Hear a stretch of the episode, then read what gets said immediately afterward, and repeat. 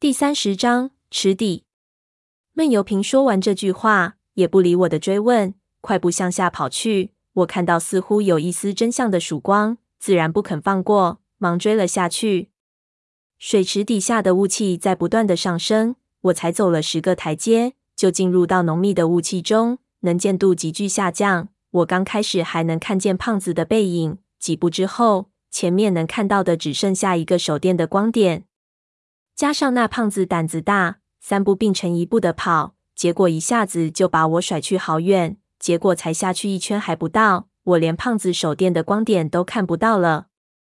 这下子我有点慌起来。我现在是在一片云雾缭绕之中，往前往后往右都只能看出去半米不到。这种能看见有又不清楚的感觉，比在绝对黑暗里还难受。池面与池底的垂直距离并不长，走了有一支烟的功夫。胖子就在下面叫道：“我这里已经到底了。”我听到他脚踩到积水的声音，忙几步并作一步跑下去。突然脚一凉，踩进了水来。原来池底的水并没有全部抽走，还有大概到小腿深的积水。难怪我在上面向下看的时候，怎么也看不清楚。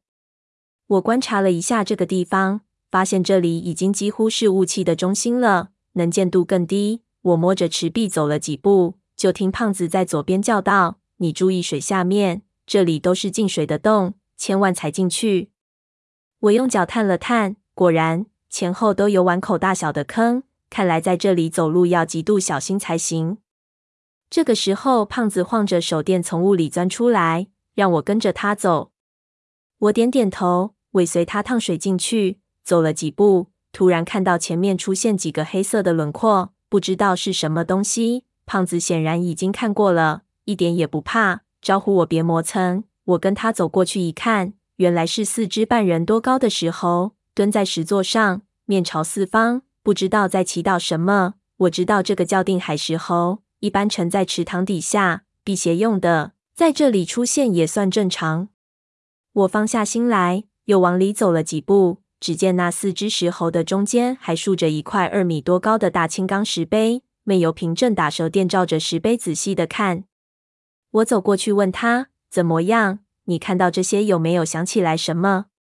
他指了指碑前面的基石，我一看上面刻了几行小楷。胖子看不懂，问我上面写的是什么意思。我说这几句话就是告诉我们，墓的主人修建了一个天宫，通往天宫的门就在这石碑的里面。如果和你有缘，这门就会打开，你走这门啊。就可以上天了。胖子看了看这石碑，说道：“有个屁的门啊！”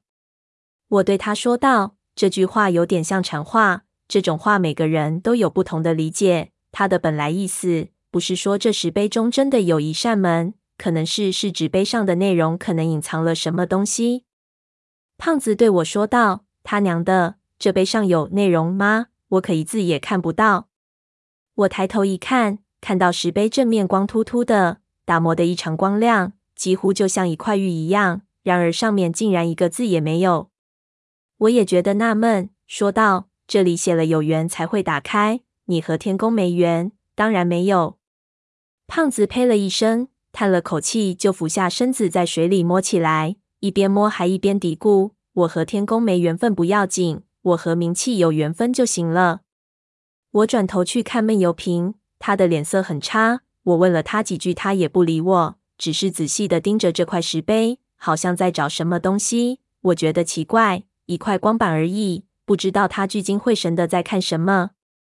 这个时候，胖子拍了拍手，我转过头，看见他从水里捞起来一只潜水镜，说：“看来这里来过不少人。”我走过去对他说：“我三叔出去的时候，身上没有潜水器械。”这些东西可能是他的，你看看有没有氧气瓶。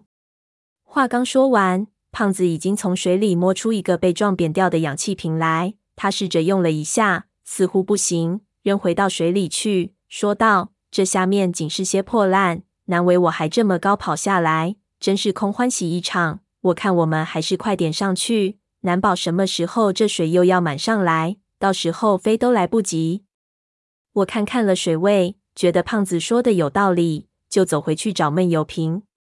一看，他竟然不在那里了。我叫了几声，没人答应，心里突然咯噔一下。这小子就像鬼魅一样，经常突然出现又突然失踪。这下子千万不要又消失！我想到这里，忙招呼胖子四处去找。虽然雾气很浓，但是这个地方不大。我们兜了两圈，终于发现他坐在池壁的角落里，正在呆呆地看着前方。我一看他的眼神，就觉得不对劲了，眼睛里已经没有了他经常有的那种淡定，换成了一种几乎死灰一样几近绝望的眼神。整个人看上去就像一个死人一样。我忙问怎么回事情，他的抬头看着我，用几乎听不到的声音说：“二十年前的事情。”我想起来了，